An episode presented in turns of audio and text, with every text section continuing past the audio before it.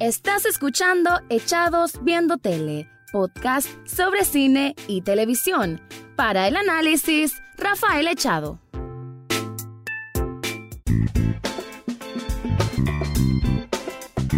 Bienvenido o bienvenida a un nuevo programa de Echados Viendo Tele, el podcast sobre opinión, comentarios, crítica de películas y de series. Para esta ocasión voy a hablarte un poco sobre el cuarto Festival Nicaragüense de Cine y Audiovisuales y me encanta poder venir acá y poder platicarte un poco sobre lo que ocurre en cuanto al mundo cinematográfico de mi país, porque la verdad es que uno tiene que hacer una retribución, ¿no? No solamente estar viendo lo que hay afuera, aunque ahorita hay una cantidad increíble de programas de los que quiero hablar, pero me tomé este espacio, este paréntesis, para hablar de lo que fue este festival que ocurrió del 20 al 27 de octubre del presente año y que sinceramente creo que estuvo bien organizado, estuvo bien montado y que tuvo varias facetas por la cual me pareció importante venir aquí a hacer un comentario, sobre todo si sos una persona ya sea de Nicaragua o bien de afuera,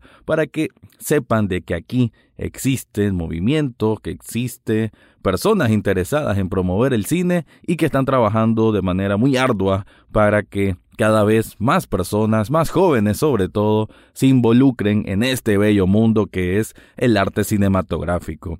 Así que, como dije, este fue el cuarto festival que se hace de cine aquí en Nicaragua y fue una combinación entre una muestra de películas independientes latinoamericanas, así como charlas magistrales. Estas charlas magistrales fueron impartidas por distintos expertos en diferentes áreas de, o diferentes ramas de la cinematografía, tanto locales, tanto personas de acá, como extranjeros. Y me gustó eh, tuve la oportunidad de ir a los dos días que se desarrollaron estas charlas magistrales en el marco del festival Nicaragua Diseña, que si nunca habían escuchado el término, Nicaragua Diseña es un espacio de tres días en que converge la moda, el arte, los emprendimientos, un espacio muy bonito para promover lo que están haciendo, lo que es el talento nicaragüense, ¿no? Y en ese apartado también meten el cine con las charlas magistrales, que realmente es primera vez que iba a algo así, con expositores, a hablar de una manera muy cercana, muy íntima,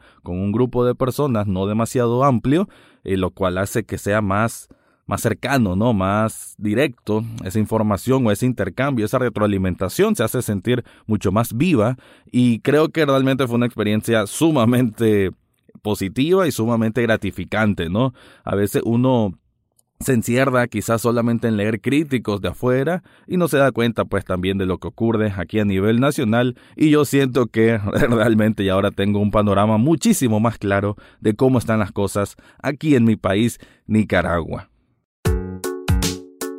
para mencionar un poco sobre las películas que se estuvieron exhibiendo, todas de manera gratuita, en la sala Pilar Aguirre de la Cinemateca Nacional, aquí en Managua, la capital, están, bueno, había desde largometraje hasta cortometraje, hasta documental, y entre todo ello voy a mencionar algunos como el cortometraje verde de México, Los gatos, también cortometraje, también de México, El jardín de las delicias, también de México y cortometraje, el Reino de las Sirenas, documental también de México, Amor Plástico, Polvo de Estrellas, Última Estación, todos ellos son cortometrajes mexicanos, la película Temblores de Guatemala, una de las que tuvo las mejores críticas, así en nivel general, estuvo en el marco del Festival de Cannes, si no me equivoco, y en otros festivales muy importantes, y que realmente es una película muy, muy recomendada para que la busquen por ahí, o bien visiten o se acercan a la Cinemateca Nacional para darse cuenta, en el caso de aquí a nivel local,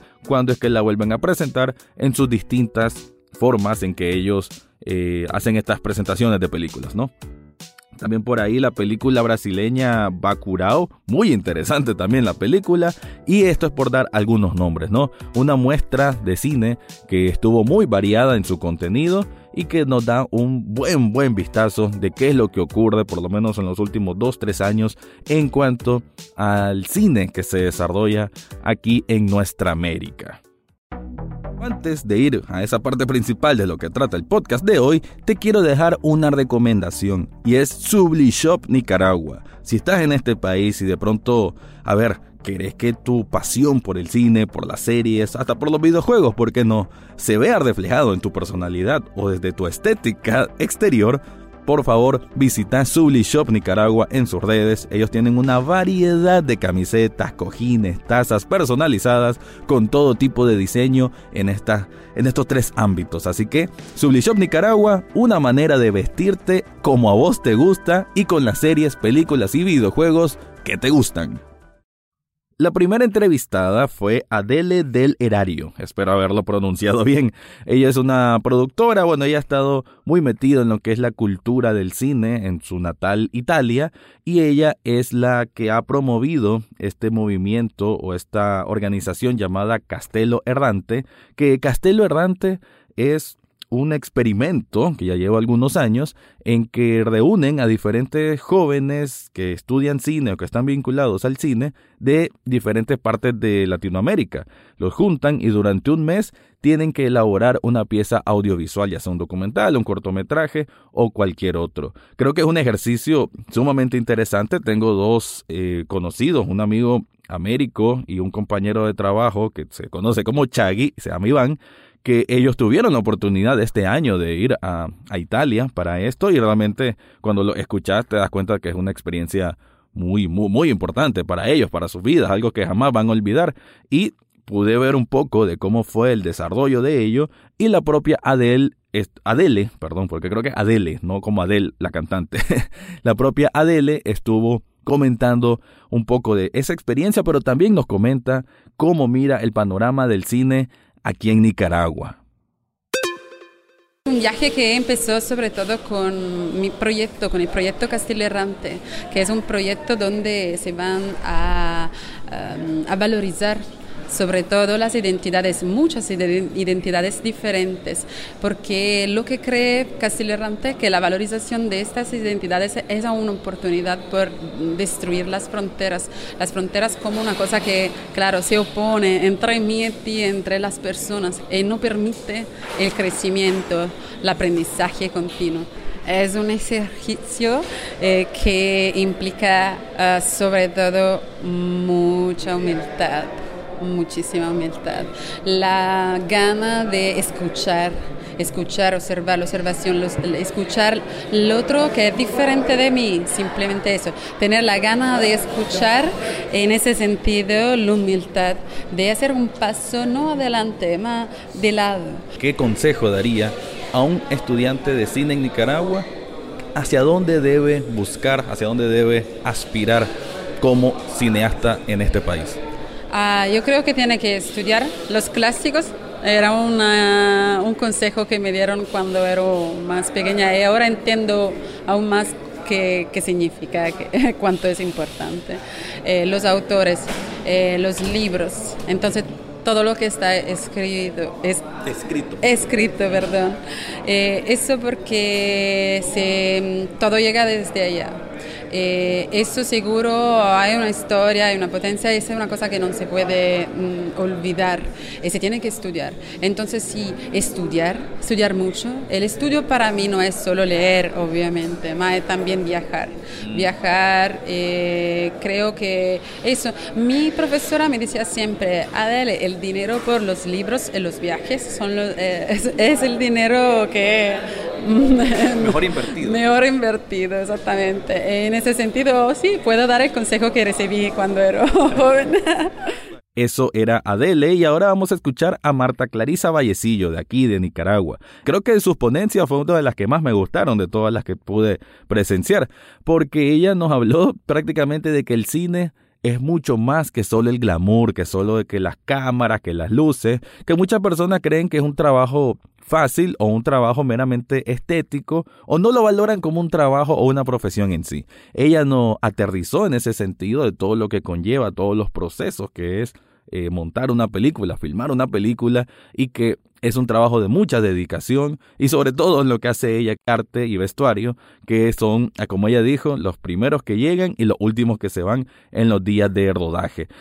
De ella, bueno, aprendí muchísimo y dejo un extracto de cuando le pregunté cuáles son las películas nicaragüenses que tanto nosotros como nicaragüenses, así como la persona extranjera, debería conocer. Así que aquí nos deja un pequeño recuento y el por qué son importantes estas películas nicaragüenses. Bueno, creo que de las últimas eh, películas de ficción que se han hecho está La pantalla desnuda, está La Yuma, eh, están de las primeras de las primeras películas audiovisuales que se hicieron en Nicaragua. También está Walker, que la pusieron aquí en la, en la Cinemateca. Está, ¿cómo se llama esta película? Alcino y el Cóndor, es una película de ficción que se hizo eh, en los años 80. Em, hay documentales, por ejemplo, de, de migración, está desde el barro al sur. Hay películas, por ejemplo, de las pocas películas que hay de, por ejemplo, de la costa caribe de Nicaragua no hay mucho trabajo cinematográfico. Por ejemplo, hay dos, que una se llama The Black Creoles, que es de los creoles de la costa caribe, y otra eh, que se llama Lubaraun, que es de los garífonas, y cómo estas dos etnias se relacionan con Costa Rica y Honduras. Eh, eh, su llegada a Nicaragua pues, un poco. Digamos, están esas eh, ah, ahora también está una nueva que acaban de estrenar, que es este, Antología, que es del poeta Rigby, que también es parte de la historia de la costa caribe, porque digamos que no, en Nicaragua en general, pues la costa caribe no se conoce tanto, entonces creo que una excelente manera de conocerlas a través del cine. Em, a ver, creo que esto, ah, por ejemplo, están también los los, todos los cortometrajes de Laura Baumeister, que es una cineasta nicaragüense que ahora está queriendo producir su primer su largo su largometraje. Ella tiene varios cortometrajes que creo que vale la pena ver. Em, y bueno, creo que por ahí y definitivamente pues si no acercarse pues a la, a la, a la Cinemateca Nacional que ahí tienen como el archivo que definitivamente hay que ver y además estar pendientes porque ellos siempre hacen pues ahí proyecciones que muchas veces son películas nicaragüenses viejas digamos y recientes que, que vale la pena verlas. Ahora vamos a escuchar a Jacobo Jiménez o Jacob Jiménez, no recuerdo bien el nombre, guatemalteco, que él, bueno, es un experto, experto en lo que es fotografía para cine y su exponencia fue sobre la estética digital. Él nos habló un poco de su formación, que él estudió, él estudió en Cuba, él estudió en Alemania, él ha participado en muchísimos proyectos a nivel centroamericano en cuanto a cine y a, otros productos audiovisuales, y él, su exposición fue de la más técnica que hubo, ¿no? Desde los formatos de video, los tipos de cámara, tipo de lentes, él sí se enfocó muchísimo pues en este aspecto más riguroso de la técnica cinematográfica, pero también y lo que me quedé de él y lo que vamos a escuchar es un poco del por qué importante salir de lo empírico y también obtener una formación académica en lo que es el cine. Porque mucha gente, y, es normal, aprende cine o aprende muchas cosas desde la práctica, desde, desde travesiar, como dicen, ¿no? Desde hacerlo por tu propia cuenta. Y, y eso es positivo, pero también es importante obtener algún no certificado por el certificado, sino una capacitación con alguien experto, alguien que ha estudiado y que esa persona te venga a impartir ciertas clases, cierta inducción. Entonces, él nos dice, Jacobo, la manera, o mejor dicho, el por qué es tan importante esa formación académica. Eh, sí, yo creo que todo pues parte a base de la, de la formación cinematográfica de las diferentes escuelas que estamos teniendo ya en Centroamérica, que hace unos años pues eh, nosotros buscábamos el cómo irnos a Cuba o a México, eh, países que están cercanos a nosotros, pero creo que ahora a partir de egresados de estas escuelas que están regresando a sus países, pues han tenido la experiencia y el querer compartir con nuevos realizadores y se han formado, verano en Guatemala con Casa Comal, aquí en Nicaragua con el CNA, en Costa Rica con Veritas, en Panamá con el GECU. Eh, y en, bueno, y faltan, ¿verdad? Todavía, como en Honduras, Belice, eh, faltan en otros países eh, tratar de incentivar a la formación, pero si como como consejo les diría yo pues a los jóvenes centroamericanos que sí, ahora hay pues ya nuevas ventanas de formación, escuelas en los que pueden formarse bien técnicamente y, bueno, y también como para otros, eh, como otras áreas también del cine, ¿no? La actuación, la dirección en el guion, pero sí lo, lo más aconsejable es tener una formación académica y para luego pues eh, crearse o formarse a partir de la experiencia. Desde Nicaragua está también María José Álvarez, una documentalista de muchísimos años de experiencia, quien estuvo involucrada en este gran documental que si tienen oportunidad de verlo también búsquenlo o visiten la Cinemateca Nacional y ahí que les den información que se llama Antojología de Carl Rigby, un poeta caribeño, un personaje impresionante que tenemos aquí en nuestra Nicaragua y un documental que se siente muy vivo, ¿no? Se siente el nervio ahí presente, la personalidad impregnada en cada una de las tomas y María José Álvarez nos estuvo mencionando todo lo que conlleva, conlleva el proceso de hacer un documental, la diferencia de que con un reportaje televisivo o noticioso, los elementos que tiene que tener el autor, cómo saber ubicarlos dentro del mensaje o el argumento de ese documental y otros pormenores que es muy, muy, muy, muy importante conocer porque Nicaragua es un país que por lo general se ha destacado en lo que es el cine en documental más que en ficción. Entonces ella nos hace ese apartado del por qué o su importancia o cómo es de aquí en adelante, cómo se deberían abordar este tipo de temáticas y aquí vamos a escuchar un poco de ella hablando al respecto. Sí, compartimos elementos del periodismo en el documentalismo, como es la investigación. Inclusive yo diría que en el documental es un poco más profunda la investigación.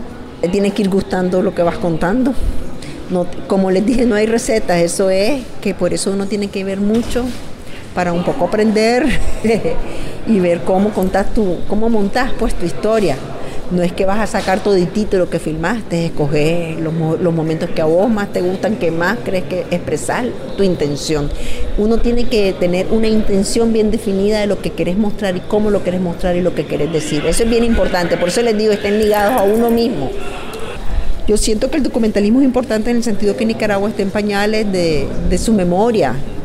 Eh, tenemos tanto que mostrar que no hemos mostrado, tenemos tantas historias hemos vivido tantas experiencias en nuestra historia, pues a lo largo de nuestras vidas que hay muchas cosas que se pueden contar, pero también hay cosas de la realidad que se pueden contar a través de la ficción. Yo no creo que un género vaya en contra del otro, creo que son dos géneros que se mueven a la vez y que van creciendo. Y, me, y bueno saber que los jóvenes se interesan por la ficción. Y eventualmente van a ser documental también, no es... Eh, entre más documental contemporáneo vean, se van a dar cuenta de que el documental no es un noticiero, ¿me entendés?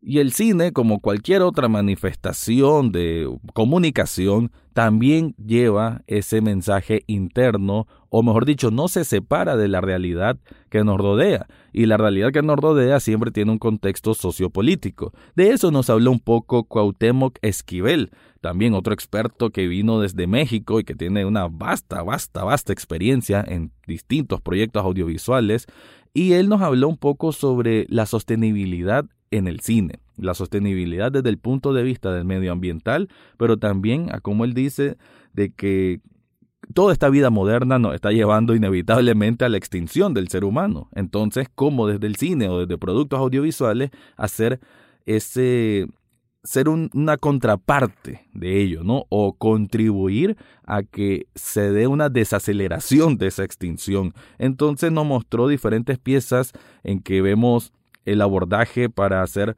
conciencia desde distintos tipos de, de productos audiovisuales.